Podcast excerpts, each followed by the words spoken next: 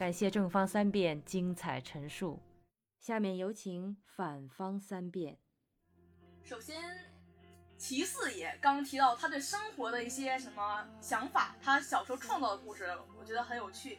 但是他是一个乐观的人，但是大众都是这样的吗？每一个孩子都这么的，我要创造一切，我要创造属于我自己的童话故事，那不一定啊。有的孩子也许就想啊，你把我的梦打碎了，哎呀，那家长不就很难收场吗？也许有的孩子喜欢创造，但有些孩子就喜欢这种安静的一种童话的世界，他不需要自己去争论，他只需要自己在这个世界慢慢的感受。看着这个世界发生的一切，感觉自己也像上帝一样观望着这一切，而不是自己去创造。他喜欢欣赏，而不是像齐四爷创造童话。啊，还有就是他说自己童话是假的，是人写的。那写童话的有几哪几个？说点认识的，比如说什么安徒生啊，那几个格林兄弟啊，他们写的时候，他们难道都是小孩吗？四五岁就要写童话？那莫扎特也不敢这么着啊！他们写的时候也不小了，那他们仍然可以写出这种东西。但是他们都大了呀，他们都相信，他不相信了，他们觉得童话是假的，那他们为什么还要写？他们心里有一份童真，有一颗童心。他们也是从很小的时候走来的，他们也会看见童话，也分不清它是真是假。他们是自己一点点探索来的，他们从懵懂无知一点点走来。发掘了世界的真相，知道有些东西是虚幻的，而有些东西是不可能像童话中那么美好存在的。所以，他们心中的那片对美好的向往，才让他们创造出这一些。说呢？一个人要是拥有一颗童心的话，他不是去相信童话，没有人在意童话里面的故事是真是假的。我们想要的是童话带给我们的感受。你没有必要去追究一个童话里面的公主，她为什么会一下就变成了，比如说灰姑娘吧，她原本是住在阁楼上的，在家里甚至当仆人的一个地位，她为什么就摇身一变，直接住进了大城堡里了呢？谁又谁愿意去探究真假？谁又愿意去研究那个魔法从哪来的呢？只是我们喜欢童话给我们带来的那些感受。灰姑娘她很善良。她是，她那份善良能感动到我们，即使这个经历吧，童话来说有一点不太现实，但是我们能从她那里感受到那种真善美，是不同的向往。写童话的一些人，他们只是心中也有他们想追求的光芒，这是他们在现实生活中想要去找到的追求与救赎。他们希望。像孩子们，这个世界像孩子们所想象的一样纯真。刚刚反正方二辩也说到了，他们孩子如果没有经过正确的引导，会沉浸在这个虚幻的世界里，无法回到现实中来。但是相信童话的人，不是因为里面的故事，而是他心里有对美好的遐想，而不是沉浸在这个虚幻的世界中。他是想追求其中的美好。那。我差不多也就是说到这里吧，就是一个人相信童话，他不是相信童话的真假，他是相信自己童心的纯真。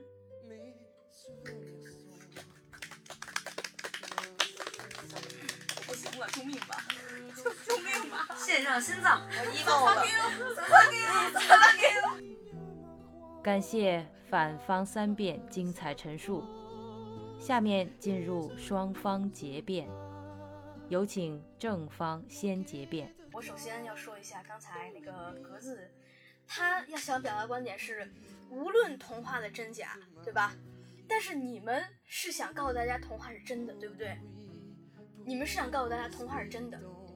所以说无论真假，对不对？这是一个比较中性的话，对不对？所以说呢，我们这方都是说童话是假的，然后然后你们说无论真假，那么童话是真的，这个辩题哪儿去了？不见了，拜拜了，say goodbye 了吗？还有刚才那个格子提到那个安徒生啊，他这个作者，你们知道他的童年有多么的悲惨吗？在他的童年中，他读过童话吗？我想并没有。他的家庭真的很困难，当时他也没有读过童话，所以说他根本就不知道这个童话是真的还是假的。但是他在他的人生经历中，没有遇见过像童话一样的故事，所以说他才从内心就是油然而生的一种创作的精神。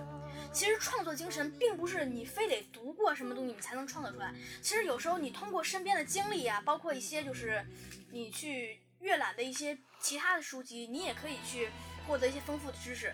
其实，其实我觉得读读童话跟创作童话，它它是就是不是一个完全的包含关系，它是可以是就是分开的，可以是并列的，就是你这个人不一定是读过童话。但是你可以串童话。感谢正方结辩选手独到清晰的观点陈述。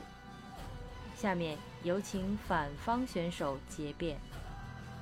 首先，我们这个辩题是要不要告诉孩子童话是真是假的，所以和童话本身是真是假的是没有关系的。然后我还是想说，我们不是要让孩子去告诉他。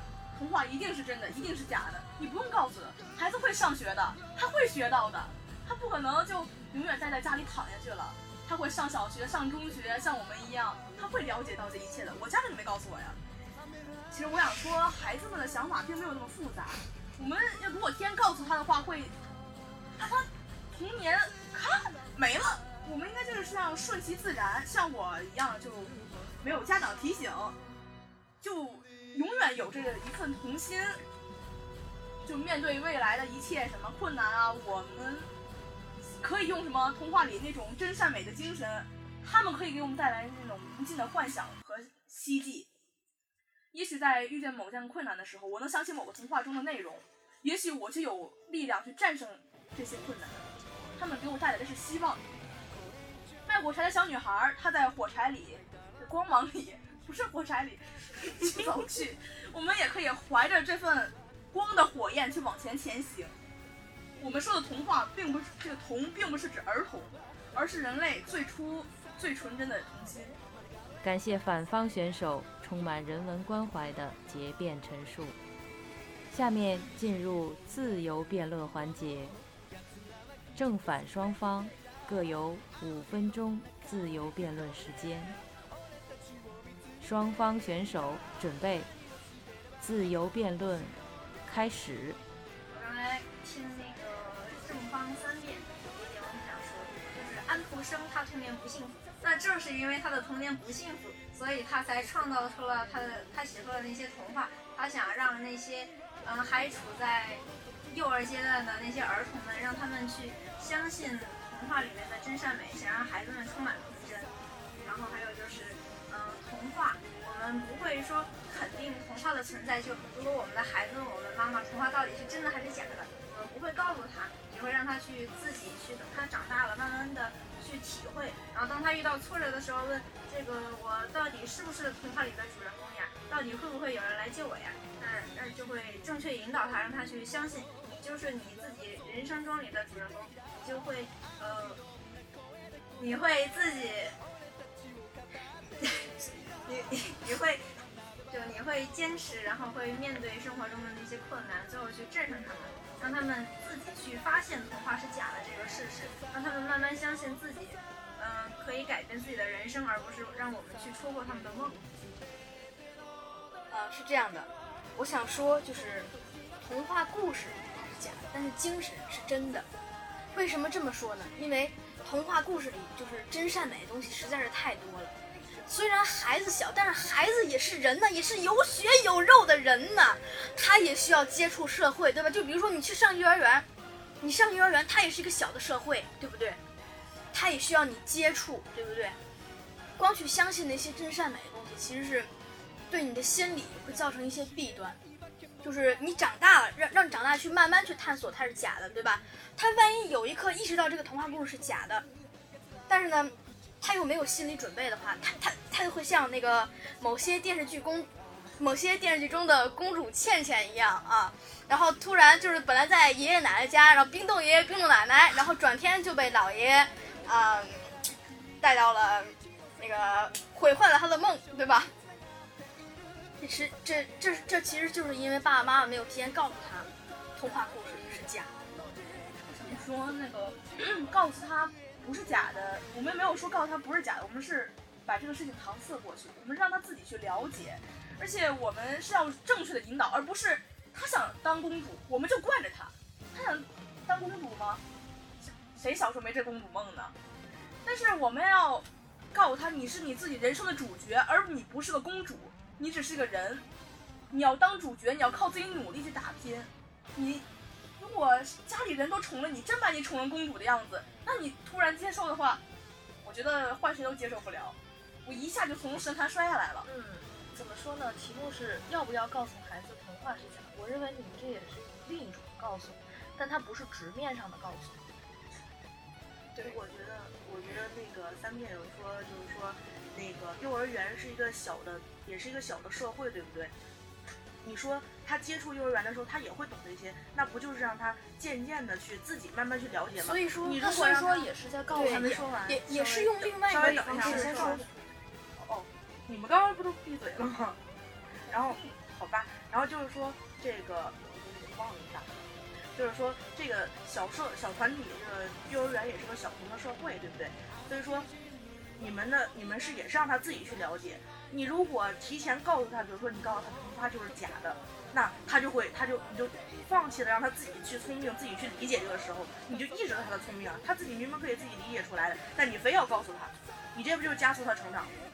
明明它是一个循序渐进的过程，你非要，比如说坐火车，我知道坐一公里，你直接坐飞机一公里飞过去了，你没有那些过程，你没有让他自己去探索的过程，你直接让他直接到达终点了，一点意义都没有。而且我要说的一点就是，当他可以体会到童话就是假的的时候，他也差不多该长大了，他可以去面对这些事情。怎么说呢？我觉得这更倾向于一种隐隐隐晦性的一个告诉吧，因为你想啊，你你让他去慢慢去探索，就迟早也是要告诉他自己的，对，其实也是在用另外一种方式去告诉他告。诉但是他自己体会到的不是通过我们的嘴说的。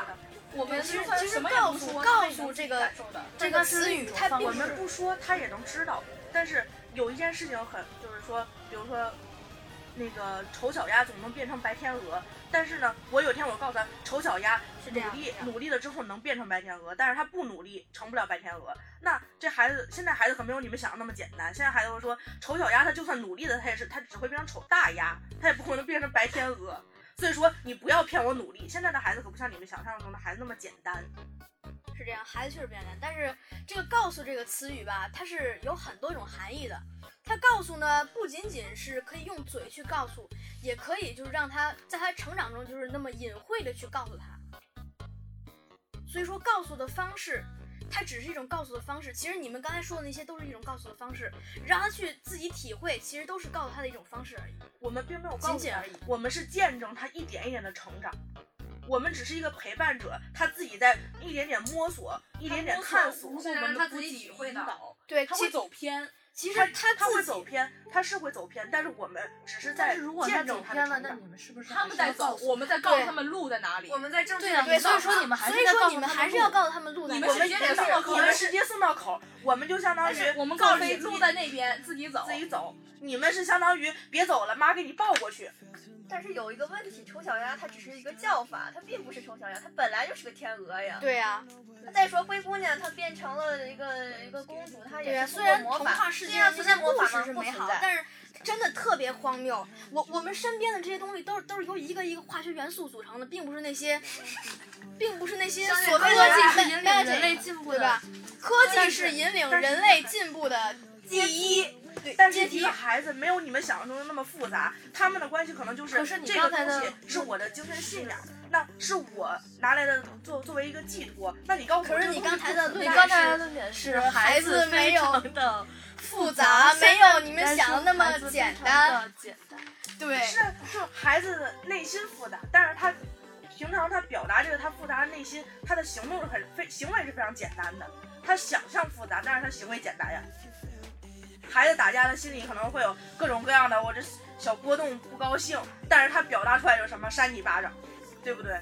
他表达很很简单，他表述他自己内心那些就是就像比如说你你告诉这个，你说白雪公主她就是个假的，对不对？你说白雪公主，你跟他说白雪公主是假的，她就会去拿到，比如说你之前给他买过的公主裙，他穿过来，他会跟你说，你看假的吗？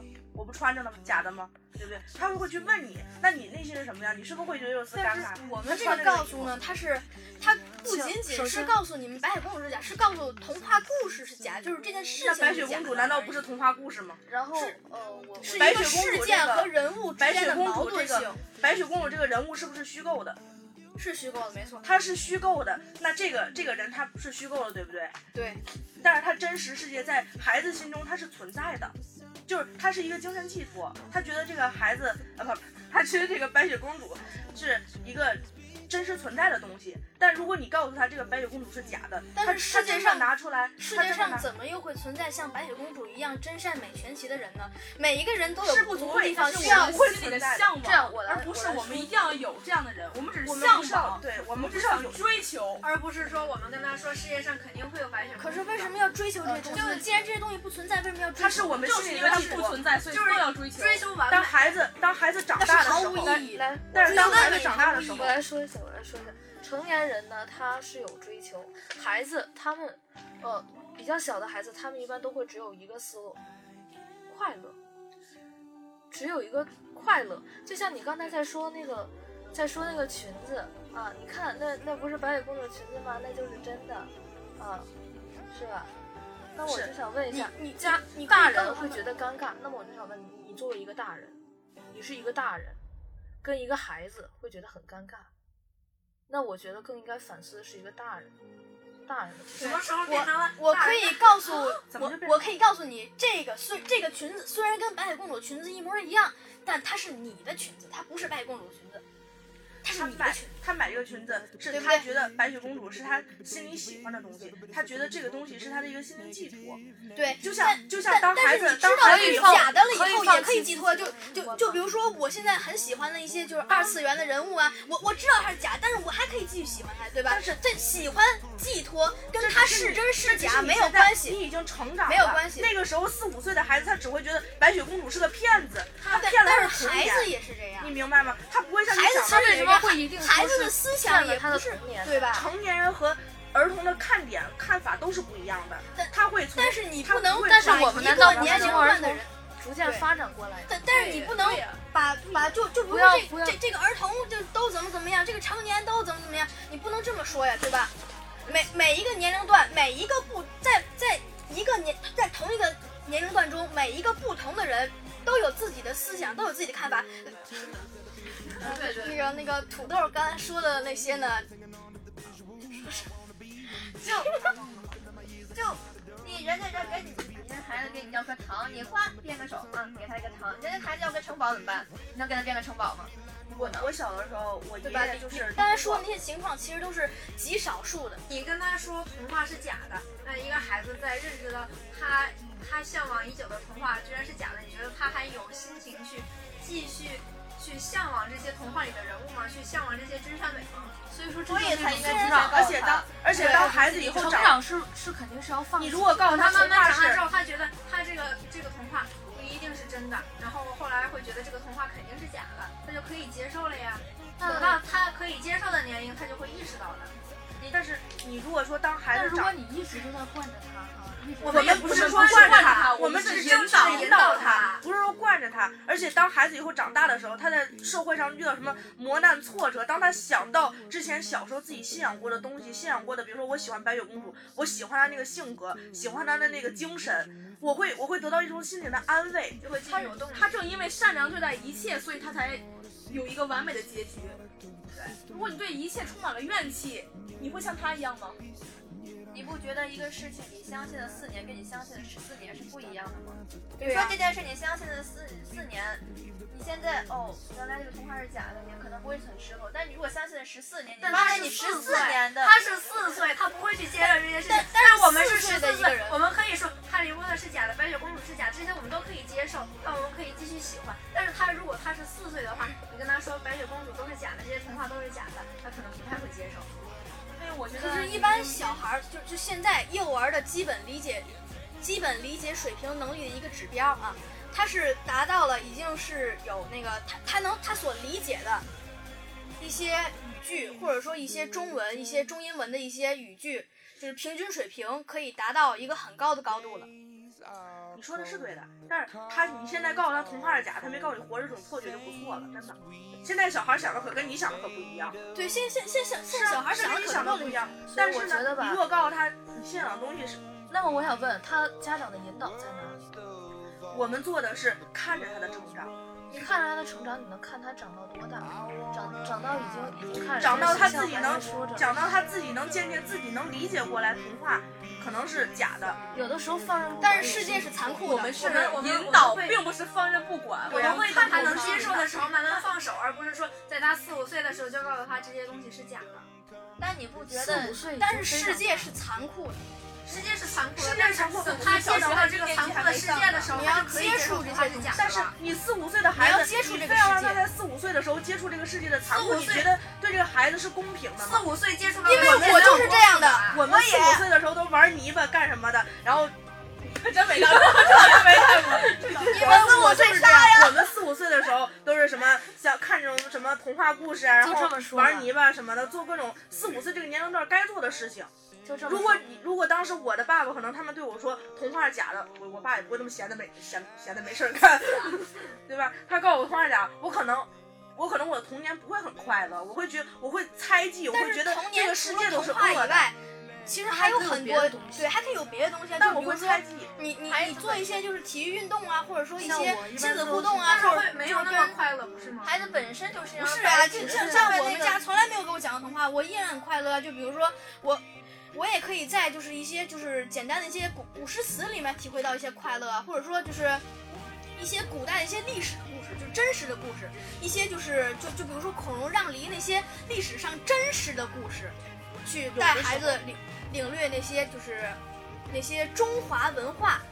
一些就是他他他也是快乐的呀，对吧？有的时候童话也是一种寄托，就像我爷爷去世了之后，我想到我爷爷那时候给我讲童话故事，我内心我是想到他，我会很开心，我我会很觉得他当时给我讲童话故事这样的，真的是让我到现在想起来，我都觉得就是我爷爷那个时候对我的那种感觉，我就我爷爷从小到大对我就是就是比如说变个魔术啊，然后给但是我妈妈给我。讲那个掩耳盗铃的故事，当时我听了也很开心啊。那个人怎么这么傻呀？啊，那堵堵堵着耳朵去，就是那个敲那个铃铛，我也我也会觉得很好玩儿，对吧其？实我想说一下孔融让梨这个故事，也许它是真的，但是你不知道它后面的故事，你不知道这个孔融这个人最后他干什么了，他说了什么了。其实他曾经做了一一个挺蛮无语的事情，但是但但但但是灰姑娘后来做什么了？你会知道吗？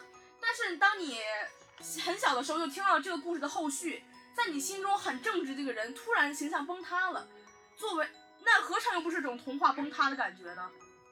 恐龙在你心中是一个孝子的形形象，结果他一下真成孝子了，中国大孝子孝子，真大孝子。作为一个很小的孩子，难道心里就不会崩塌吗？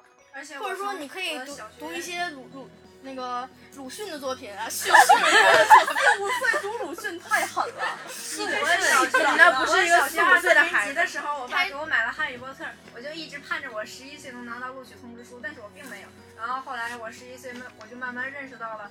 哈利波特不存在的，这些事情都不存在。但是如果在我十一岁的时候，我爸爸跟我说这些东西都是假的，我可能不会接受的那么快。